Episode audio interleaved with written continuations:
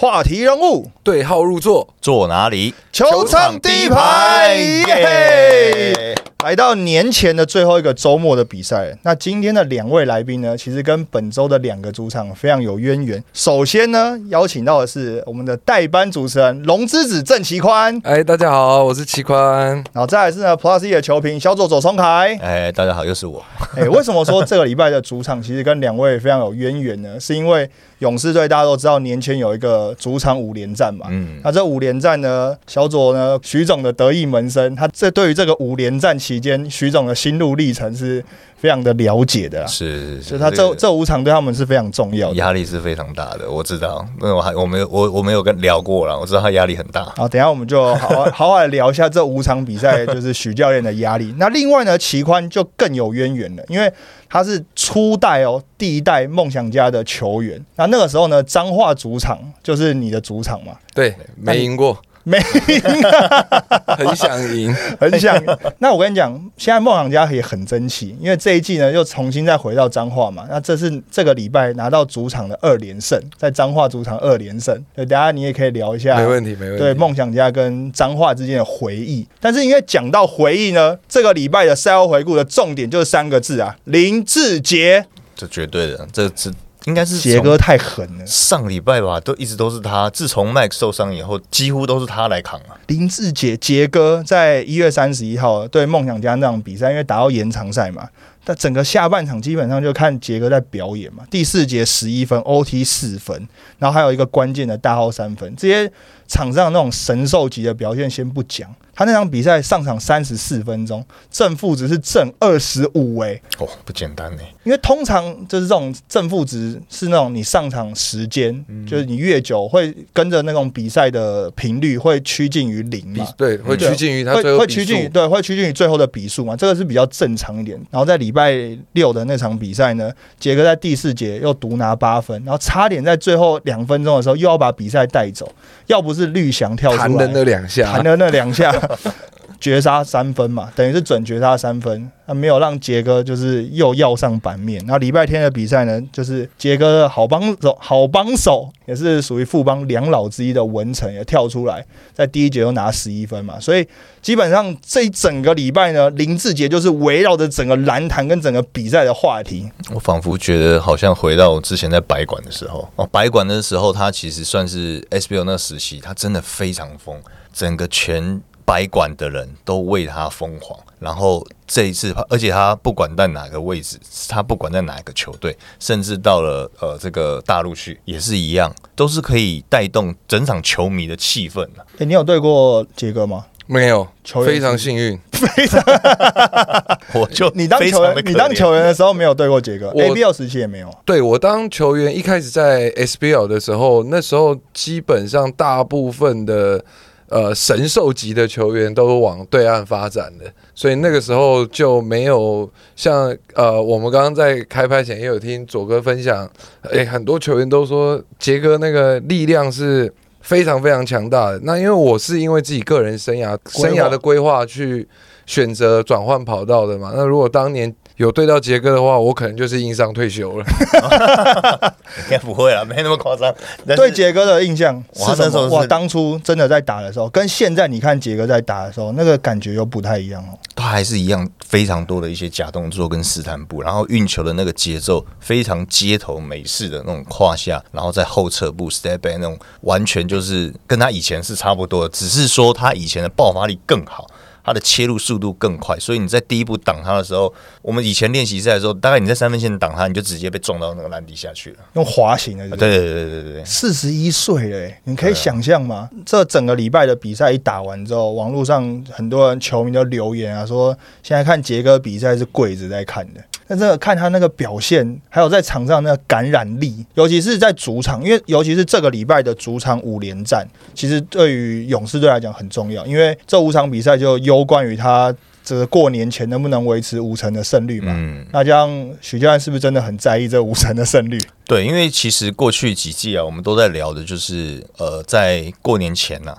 啊呃例行赛其实勇士队都在养生啊，然后也不会尽全力，也都在场啦。到了季后赛他才会跟你认真。但是我实际上跟教练聊过，就是说你在例行赛你都没有办法扛住，都没办法赢球，你凭什么到季后赛要跟我说你可以赢球？当然，我觉得他是有点保守了，只是说，当然在今年的这个状况来说的话，其实会让人家看起来好像又比去年更危险了一点。因为大家的状况并没有到像去年这么的好，而且是换谁上来都可以有贡献，宕机的时间呢也比去年来来还要更长了一点，所以教练其实在年前呢，他非常希望说，除了能够回到五成胜率之外，他甚至希望说能够再多拿几场啊。不过今天这场比赛好险他赢下来了。因为在我们在看礼拜天这场比赛，勇士队的比赛一打完之后呢，因为我们一直在看转播嘛，那转播画面就带到那个许教练握完手之后呢，是微笑的走出球场。哎呦，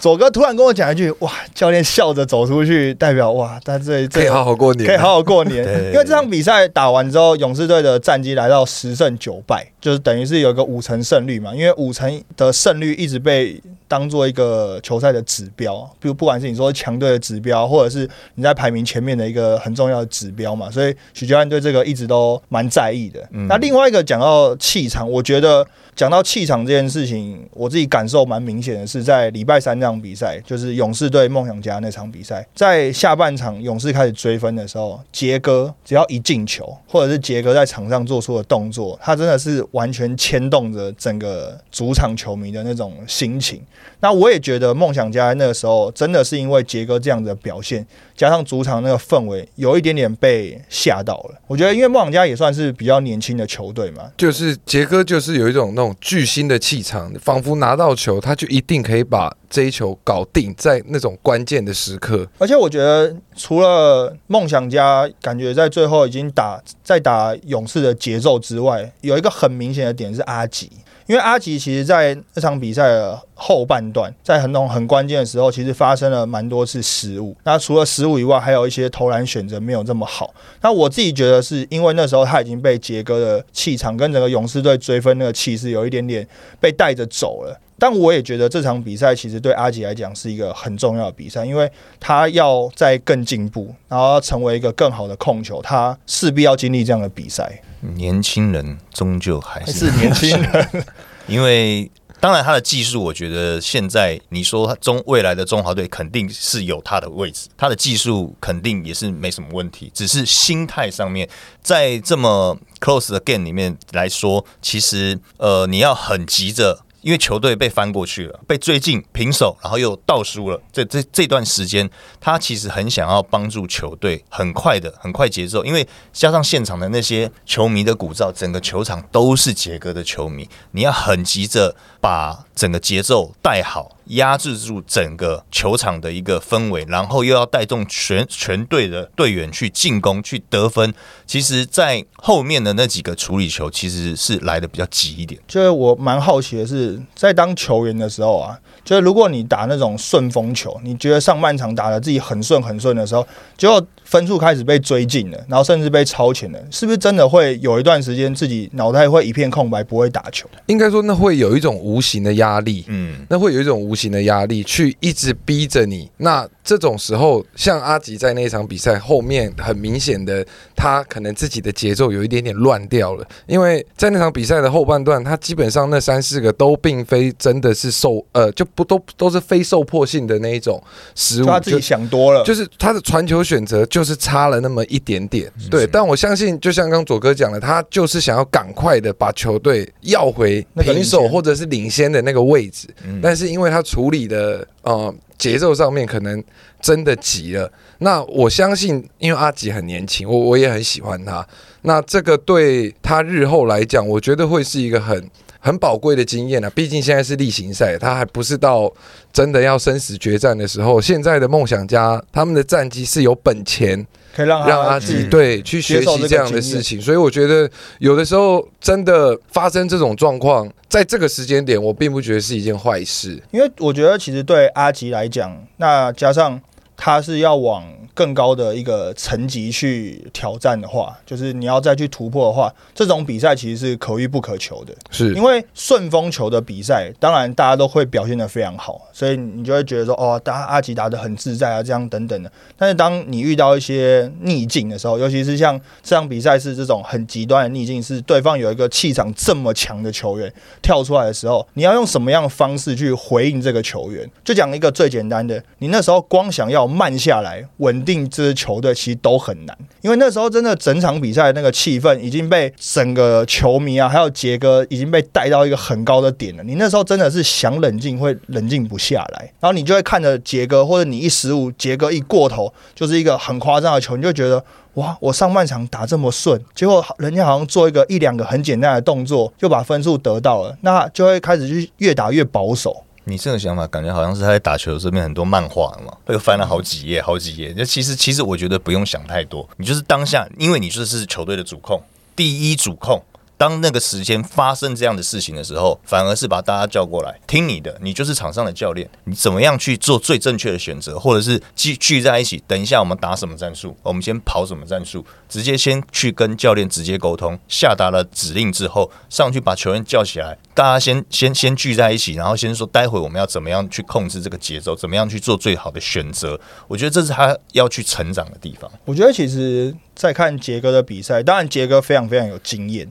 就是他打过这么多的比赛，然后他也非常知道我自己现在能力能做什么，我需要做到什么。所以你会看到杰哥比赛，就是他不管现在场上的分数什么，他都很清楚知道说我现在可以做的最好的选择是什么，然后场上我的队友谁的状况好，包括。你在礼拜三的那场比赛，强森的状况其实非常好，等于是他在前面起起伏伏的状态之后，在那场比赛看得出来，他的整个攻守的状态跟情绪上面是一个很强的那个强森出现了。那所以在第四节的最后一集，其实是交到强森的手上，然后他把球投进，所以勇士队才有延长赛可以打嘛。然后延长赛的时候，其实本来在杰哥投大号三分球之前是强森在持球，那他最后也是知道说我要把球交给杰哥，他是球队的一格，他来处理这个球。所以我觉得那场比赛看起来就是一个很完整的勇士队，在年前的时候是真的想处理啊。那杰哥当然也不用讲嘛，因为我也问了杰哥，那场比赛打完身体酸吗？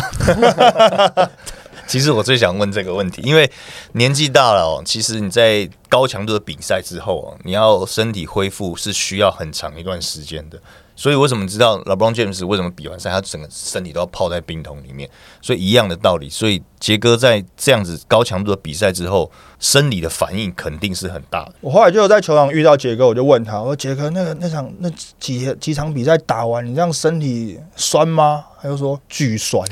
因为其实，在比赛过程在后半段的时候，有好几幕在。呃，可能裁判吹判，球是停下来的状态下，杰哥都是撑在那边，嗯，看起来是真的非常非常的疲劳，对，但就是哨一响，球到他手上，他就是有办法搞定。而且那场比赛其实已经打到徐总，其实自己在赛后记者会都有讲，他说他已经在用进攻组跟防守组，因为他不能让杰哥消耗这么多体力在防守上面，所以他用了很多的，不管是暂停也好啦，或是换人也好啊，然后去让他们在呃。从第四节后半段一直到延长赛的时候，是在攻守上面有所谓的进攻组加防守组，所以你会看到有时候换人，哎，杰哥下去两个 play 之后，杰哥又要上来，然后就是很频繁的这样调度，所以我觉得那也是将士用命的一场比赛啦。因为老将啦，其实大家也都知道，他们是需要时间在场上，第一个热机。第二个找自己的状态，当你找到自己的状态跟身体是热的情况，你就不能再让他一直在上上下下的。所以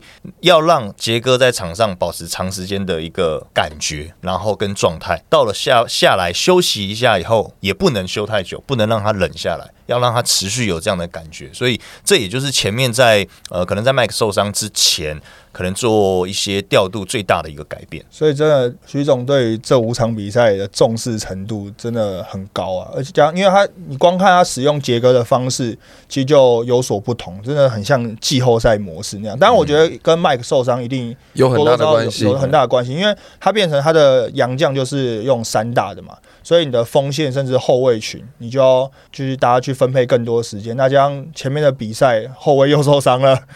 所以包括像礼拜天的比赛，桂宇也打到四十一分钟了，因为就只剩三个人要去轮那个后场的位置嘛，所以其实刚好也遇到过年，我觉得其实对勇士队来讲，就是你年前这个五场的主场之后遇到过年，确实对他们来讲是一个我能够在年前好好调整好好调整之后，哎、然后也带着一个五成的胜率，然后进到过年去，然后进到下半季嘛。但其实这场这五场比赛，我们在看完头三场之后，我们觉得哇，勇士队是不是可以挑战就是年前的主场五连胜？结果礼拜六的比赛一分差输给了钢铁人哇，绿翔的准绝杀。嗯，而且本来最后的五十五秒，那时候杰哥就是连罚球啊，然后加上又喷了一个那种大号三分啊，哇，全全场嗨到不行啊！然后杰哥也哇，杰哥这几场也是爱心连发哎、哇，一下就比爱心啊，一下就比然后，对，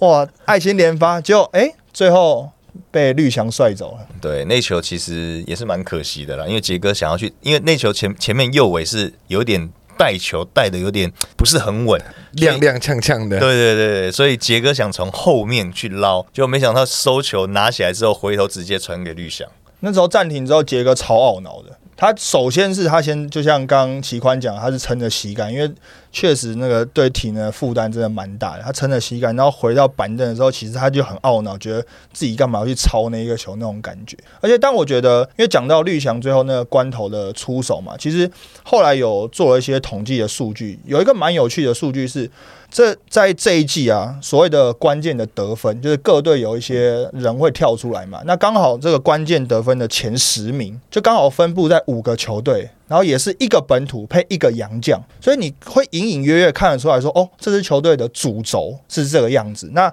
所谓的关键时刻呢，就是第四节最后五分钟五分差以内的比赛。那像钢铁人的话，绿翔就排在上面，它是铁米加绿翔这个组合，然后是排在前五名的。那勇士队呢，就是强森加志杰，哦，这个组合这个周末大家也是看了很多遍嘛。然后再来是国王队的林书豪配曼尼高，然后领航员是李家康配沃许本，然后梦想家就是阿吉加麦卡洛。那为什么没有工程师呢？是因为刚好前十名就没有排到工程师。那可能工程师的比赛呢，可能最后五分钟没有五分差内嘛，所以这是大家先讲好，这是一个最后五分钟五分差内的比赛的得分排行，不是纯实力排行，不是不是不是照实力排的哦。好了，我们就哦把它当放在里面啦，你这不然工但程师你但我觉得工程师也确实是因为他在最后关头的时候，有时候那种交代没有很清楚。因为你大家仔细想想，你如果最后五分钟，然后五分差内的比赛，工程师谁要处理球？他们可能会有队友说叫你投吗？没有，摄影师我老队友了，可以可以可以开开玩笑，可以开个玩笑。因为现在看起来国豪配艾夫伯，对，对，基本上是这样。我不可能讲陈哲宇啊。他也是你的老朋友，你可以这样讲啊。对了，我没我没错啦，应该是国豪跟哎、其实艾夫伯跟那个克拉其实蛮难选的、他不一定要两个一一本土一洋将啊，只是刚好现在排起来，就是每一个球队就是一个都刚好一本洋将土一。样，啊但是国豪其实这几季都可以看到，有时候他那种大心脏的球，真的很大颗，他心脏真的很大颗，而且他都能够进哎、球都在他手上，他都能够进哎、所以我应该拿不掉他了，应该是会是，就国豪嘛。对啊对啊，那洋将呢？你真的要配杨将的话，我会投艾夫伯一票了。应该说我们是看输两分还是输三分，哦，你计较这么细哦，最后五分钟五分差哎、你用艾夫伯，我会用克拉哎、我会用克拉，因为我觉得你最后五分钟是五分差的比赛，所以你还要考虑到防守端。那你你攻得进，可是你那两个就比较小一点、啊。我觉得他哦。认，我觉得他认真了，我们太太认真认真。他认真，我们只是在拟一个对。没有在排名上的东西。你你认真了，你为我觉得各队这个组合也看得出来，大家大家在主轴上面，因为其实，在年前的时候，每一支球队都有一些很不一样的组合出现嘛。比如说，像你看国王这这这个礼拜比赛休了一半的人，然后像梦想家在礼拜六的比赛，其实上半场的时候也看得出来，他那个轮替阵容也是有很多种不同的组合嘛。然后轮到那教练自己进去发飙嘛，对不对？中场进球也是发飙嘛。那其实其实每一支球队其实都在年前想要试一些不同的组合，但是你会看到说最后五分钟这五分差的那个比赛，这种关键的这种嗯排行里面，就会看到说，哎，每个球队的主轴好像就差不多是长这个样子。那我觉得其实虽然大家就讲说是强生加志杰啊，那我觉得我还是必须要帮勇士队年轻球员讲句话。来说，听你说，他们真的确实有在，比如说辛特利受伤，然后志杰这样跳出来之后，他们扮演很称职的角色。那我觉得这个不是你说哦，我喊着他们说你要进步，你就人要跳出来，你就可以跳出来。他们是平常就已经累积了这样的实力，真的你要把他逼到一个绝境的时候，或者是真的让他们感受到这压力的时候，他们是能够在场上表现出来的。除了压力以外了，教练还叫桂宇去看新款打球，最有刺激到了。那压力很大哎、对，这压力很大，是看自己的学弟，但不只是压力大而已，那个根本就是那个信心要很，那你的心理素质要很强的。哎、那你觉得年轻的球员这个礼拜这样看起来，他们有准备好要扛接下来的胜负了吗？因为其实像徐总在赛后记者会，他也有提到，现在就是杰哥扛嘛。然后，因为我们刚刚前面有聊到，其实像礼拜三的那一场比赛，最后的分数差距是非常小的，但杰哥的正负分是正二十，正二十五，正二十五，那就代表杰哥不在场上的时间，其实是没有其他人能够跳出来帮忙。那当然也跟那场比赛有很大的关系，因为第三节的时候，呃，强森以外的另外两个洋将都有犯规麻烦嘛。对，对，所以这个也是我觉得过完年之后，勇士他们在下半季可能会需呃想要去调整的方向。那你觉得呢，左哥？对于你对许教练的了解，看到年轻球员这几场的表现，他放心吗？嗯，不可能啊，因为永远对于教练来讲，永远没有说进步到这样子够了，够了，没有，应该是还是希望他们能够更好。那当然，去年的总冠军赛可以看到，其实有这种富二代、富三代，其实他们都已经慢慢好像感觉真的可以扛下这么大场面的比赛。但今年就是像我们上一上个礼拜所聊到的，就是开始会有点自己的想法，会想太多的时候，反而会让自己在关键时刻做出比较不好的一些决定跟处理。但今这个礼拜，从呃可能这几场的杰哥的表现，跟他出手的这种果决心、跟果断，跟他的养赢球的决心之后，我想这几些年轻球员应该知道自己在球队该扮演什么更重要的位置。那我觉得杰哥这样的感染力，会不会真的是因为杰哥打好了，所以才带动年轻球员的表现？还是年轻球员真的觉得说，哦，因为麦克受伤，他要扛跳出来扛？我自己的感觉比较像是杰哥打好了，大家要跟着杰哥去把这个比赛赢下来那种感觉，比较像是杰哥领着大家走在前面那种感觉。这个是一个点，但是以过去我们在我在教练的体系里面，其实也遇过几场比赛是主力球员受伤不能打的时候，其实他也会非常强调的就是你们接下来的球员谁可以顶上去，谁可以把他的分数补足，再来就是他。所释放出来的呃时间，你们上去谁能够证明自己能够在球场上，你就能够拿到那样的时间。我觉得这是另外就是这两个点，我觉得是呃可能在这段时间教练给这些年轻球员非常重要的一些呃在私底下可能在训练当中跟他们沟通的事情。年轻球员看到球队的，比如老大哥真的很卖命的这样子打，这样跳出来的时候，你们自己会不会也会被感染到，还是会觉得说，哦，这个时间我就是应该要做什么事这样？呃，我觉得这其实就比较取比较呃，我这个我个人认为啦，就是台湾的球员普遍个性都比较可可以说温和一点点，所以就是当今天有一个老大哥跳出来的时候，那大家当然会就是哎，那我现在应该做什么去帮助我的老大哥？但像国豪，大家都说他是很美式的那种球风，就是因为在这种时候，他会觉得没关系，那我来，我来，嗯我跳出来对，，就变成现在不光是呃勇士队，可能这个是台湾的年轻一代的球员比较少的那种狼性跟特质吧，我觉得是这样子。你那时候打的时候，跟最年纪最资深的是谁？我那时候最资深的，好像也都在我们队，彪哥、呆哥、宝哥三。哥在我们的队里面，那时候彪哥算是蛮凶的哦。三哥是哪一位？我我这三位大哥了哦，这三位大哥，彪哥、三哥三哥没有，三哥 三哥打球的时候，我大概才这样吧，大概 跟你，大概是这样吧同同时期的，三哥跟你打球，你当球啊，差不多吧？差不多差不多差不多。吧我我还那时候有跟他对位过，就那当当时啦，那时候还有对位过，所以你跟彪哥跟宝儿哥，对宝儿哥、哦宝儿哥、彪哥跟呆哥，哦那那时候最资深的，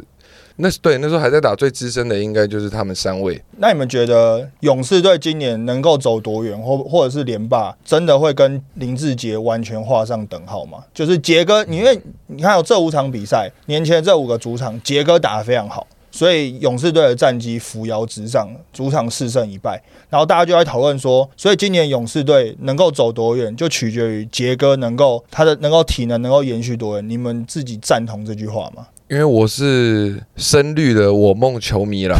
所以这一方面我觉得还是让左哥左哥来聊聊好了。我觉得，呃，杰哥他的身体状况其实是其中一个原因，没错啦。但是他自己知道怎么去调整，自己知道怎么样去让呃自己更快进入到季后赛的状态。但我另外一个看法是，觉得要走多远，取决于年轻球员谁可以补上来。因为去年的总冠军赛，大家都可以看得很清楚，呃，包含了桂宇宇、廷照、凯杰、祥军这些人只要上来，甚至连张文平上来，他们都可以在球场上做出贡献。所以你能够表现的越好，你可以让这些资深球员更轻松。所以，呃，在去年那场比赛，我们有看到这些年轻球员的价值。所以今年如果他们想要走得更远，甚至是真的能够顺利拿到总冠军的话，其实年轻球员反而会让我觉得更重要。杰哥保证勇士队的下限，年轻球员可以决定勇士队的上限。哎呦，哎呦，这个注解好，这个可以哦。我们把这段寄到勇士队的球团去。这种说法有没有龙哥那味儿？有有有有有有有那你再慢一点，你断句再多一点你，那个断句太快了，你的断句再再多一点。对，再多一点。但是我觉得讲到，比如说整个球队要怎么样，就是能够再走多远，其实大家也在讨论梦想家这一季能够走到多远，因为。开季的中间一度十连胜，大家很看好梦想家，说哇这一季一飞冲天，是不是真的今年就是一个收割收成的球季这样子？然后结果马上吞了一个五连败，还好又回到彰化之后又拿下了年前的那个二连胜嘛。对于一个在没有彰化赢过球的梦想家，只有了声誉声誉的朋友的来，你怎么看梦想家因为？其实梦想家在十连胜的时候，跟在后来经历五连败的时候，他们的场均得分跟失分落差是非常大的。呃，我认为虽然他们的呃连胜的时候，他们让对手每一场大概只我没记错的话，应该是八十八分，八十五分上下。对，然后在五连败的期间，他们是让对手得到将近一百分。那进攻当然也是起起伏伏。呃，起起伏伏，就是也是有落差，但我认为最大的问题应该是还是回到防守端，他们的进攻也会有所下滑，就是因为你防守呃没有达到预期，那你当然就会少了很多轻松的转换快攻的得分机会嘛，所以我觉得这个也是他们过年期间回去需要修正的东西。那当然也很恭喜他们在我没有赢过的彰化取得了两场主场二连胜利，因为这两场比赛其实对梦想家来讲相对重要，尤其是礼拜天那场比赛，他九十一比七十赢国王嘛。那场比赛一打完之后，立中哥他就走到我旁边说，真的松了一口气。就虽然赛前大家看到国王队的名单，好像就是有一些主力没打，凯燕啊、敏哥啊、苏豪也没打。那那时候呢，本来在赛前的时候，在大家在热身的时候，看到那个球迷进场啊，其实就是人数比较少一点。然后那时候立中哥讲说，哇，这个因为苏豪在年前就宣布没有打，其实真的有一些球迷就因为这件事情有退票。但后来呢，比赛开打之后，我突然回头一看，其实全场是满的诶、那天彰化球场坐了五千六百个人，其实球队给我们数据是满场了。那我觉得哇，其实大家还是梦想家还是在那个中彰投地区，对于球迷来讲是很重要的。那加上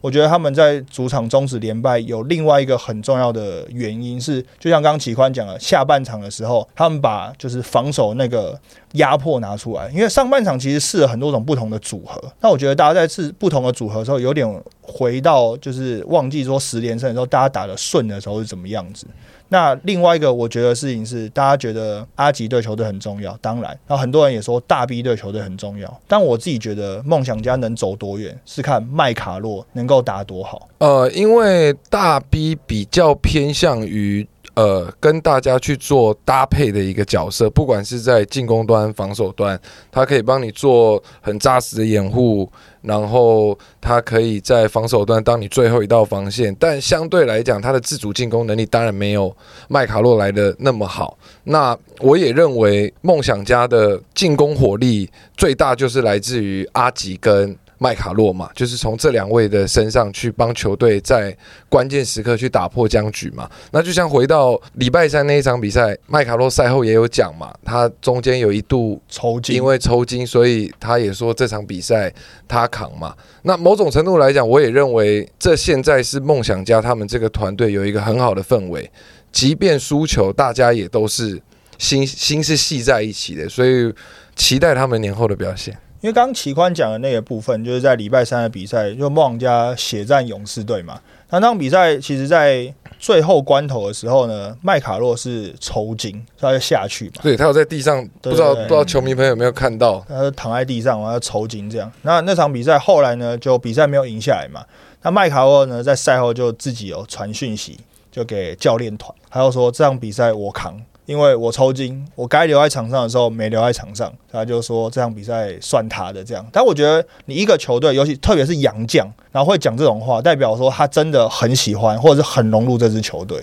他很爱这个球队了，那他很投入的，希望能够帮助球队拿下胜利了。那他也知道自己在球队的一个攻击的一个地位是非常重要的，因为过去比赛里面看到最有效的进攻就是阿吉配大 B 的一个 pick and roll，这个是最。大家觉得哦，要解决梦想家的进攻，就要把这两个点先断掉。可是呢，自从麦卡洛来到这个球队之后，发现这个点是呃更多元，而且是更难解决的。因为当他做出手的时候，其实你要去封阻他是很困难。而且我觉得麦卡洛其实就是一个你在球场上，他会对球队产生一些很微妙化学变化的，是因为就算他投不进。他的出手选择跟他过往对于投篮的这个记录来讲，好了，就是在场上的防守权不敢去沉退，代表说是你等于是有一个很稳定能够把空间拉开的球员，阿吉跟大 B 就可以打他们比较熟悉的一些，比如挡拆的方法跟套路，因为空间有了，因为场上最重要就是空间嘛，是，所以你空间有了之后，你其他的运作就会比较正常一点。那我另外一个想讲的是大 B，大家都说大 B 其实对球队很重要，在攻防之间。我觉得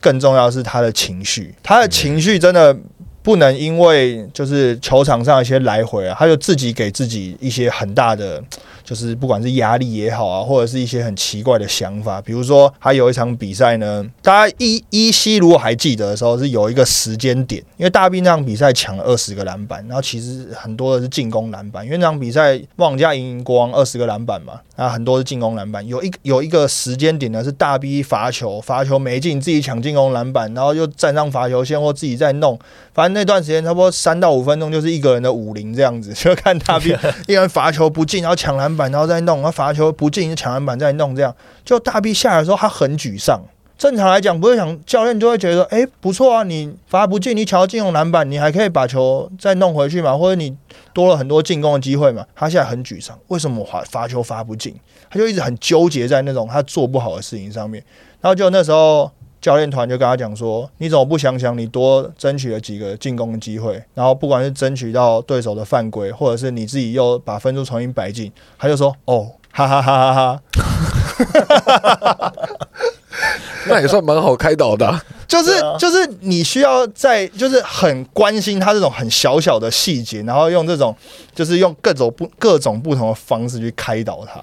有时候镜头会带到的时候，你会看到非常懊恼的坐在那边，然后好像在跟谁讲话，但没有，他在跟自己讲话。他就很会很很感觉让我感觉他就是会让自己沉浸在很很很消极、很 很悲观的那个那个点，然后一直想那个点，一直想那个点，但你没有办法去转换一个想法的时候，那肯定会让自己的心情就一直在想，靠怎么办？怎么办？我怎么又这样？对我怎么？你有遇过这样的球员或洋将吗？我还真的没有遇过。没有，对，基本上大部分的，大部分我遇过的来不都那种洋将来都是自信的嘛？对哇塞！如果球队状况不好，一种就是你就是把球交给我，嗯然后另外一种洋将他是属于比较 nice 的，他会去鼓励大家，就是没关系，我们再来，你就投投不进我帮你抢的这一种。所以像大 B 这种状况，我其实也是第一次听说，对我也是第一次，因为我还没有真的看过，就是现场看到他，下次我会多多关注的。对，多多关，多多鼓励啊！如果球迷看到，先鼓励他。哎、对那你在彰化也是算你的老家嘛？对，有没有什么有趣的事情？对这个体育馆，除了赢不到球以外，除了赢不到球之外呢，这个体育馆我呃，就像刚刚前面讲说啊，立中哥说苏豪呃没有打，所以有一些退票那个，那这个我真的感同身受了。彰化那真的是一个很温暖的地方，即便那个时候我们真的很努力的在寻求胜利，但是我们一直没有达到球迷们的期望，但是一场接着一场，呃，观众席上面的球迷都没有减少，你还可以看到很多从第一场就一路到我们最后一场都还没有赢的时候，赛后的签名合照，他们都还是在。所以这个对我来讲，现在我会这么的支持梦想家，很大程度是那个时候给我的温暖跟关心真的太多太多了，所以我对那个地方是已经可以说是有革命情感的。你那时候打 ABL 的时候，是台湾只有那一支球，只有那支球队，对，那全村的希望啊，就全台湾吧，就全村而已，台湾吧。全台希望啊啊，，全台湾喜欢看篮球的，当时我们好像也是，哎、应该是第，哎、之前是圣徒嘛，对你们是后面的那个关注度不高，对对对，然后你们是后面后面后面梦想家才进去，再再再投入这个比赛嘛。所以当时其实我想，当大家全台湾的关注度也是非常的高了，所以那种全台湾都希望说能够去帮台湾主场的球队加油，就跟以前看中华队比赛一样啊，琼斯杯大家对，有点那个，对啊有点那个感觉。就算你没有赢球，但是大家就喜欢看什么什么中非大战、中韩大战、中日大战都可以讲。所以其实全台湾的球迷其实都还是非常爱篮球的。只要有比赛是去对国外的球队，其实大家都很投入。你怎么讲到这一段好像要哭了的感觉？啊，不会不你会，怎么了？不会不会不会，台湾的球迷还是因为是蛮可爱的因为我还是很温暖，真的真的真的很感谢，因为我们从以前这样看。以前我以我们那时候 SBL 曾经有打过，就是球员还比球迷还要多的时候，没有人进场。哦，真的真的哦，对我也有经历过 S 的黑暗时期个季，也不能说黑暗啦，就几几个对球季的时候，那时候对。关注度是稍微比较低一点点。但是。现在大家还愿意投入，然后大家还能够进场支持这些努力的球员、球团、教练团，所以我觉得对整体台湾篮球，我真的是很感动。对啊，然后你看啊，球迷这样比赛这样上上下下上上下下，然后杰哥还在那边，哎，对不对？当时可能在十，年前他们喊球给志杰，你在前面又喊球给志杰，他妈现在还在喊球给志杰，真的，台湾能出几个这种二十年都没有进步的球员？那那是那是，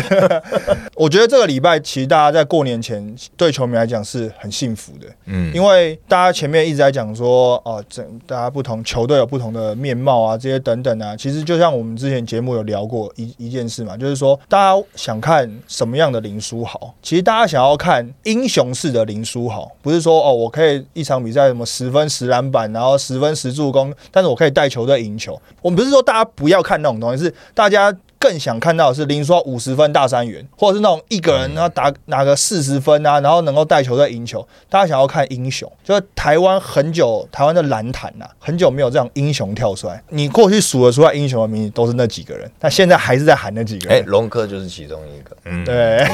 小时候在看龙哥的时候，对，所以在 Plus E 的年前的勇士队五个主场，再加上彰化的两个呃梦想家彰化两个主场过完之后呢，其实排名呢大致上在年前是底定了啦。那年后呢，其实就会开始进入真的要血战的时候，因为接下来每一场比赛都攸关于季后赛的席次了。不是已经前几天就在血战了。哎对哦年后还再血战，再血，年前先血战一波，哦然后大家休息回血，好然后再来就再血一波，再写一波啦哦。因为接下来每一场比赛，因为越接近季后赛，大家对于那个名次啊，还有场上的一些你说动作啊，啊，对对对，还都会有一些对战都会更讲组合啊，对战组合都会更讲究了嘛。好，今天就非常谢谢齐宽跟左哥跟我们一起聊这周比赛。那我是 Henry，我是齐宽，我是小左哦。过年后的比赛我们再见，拜拜拜拜拜。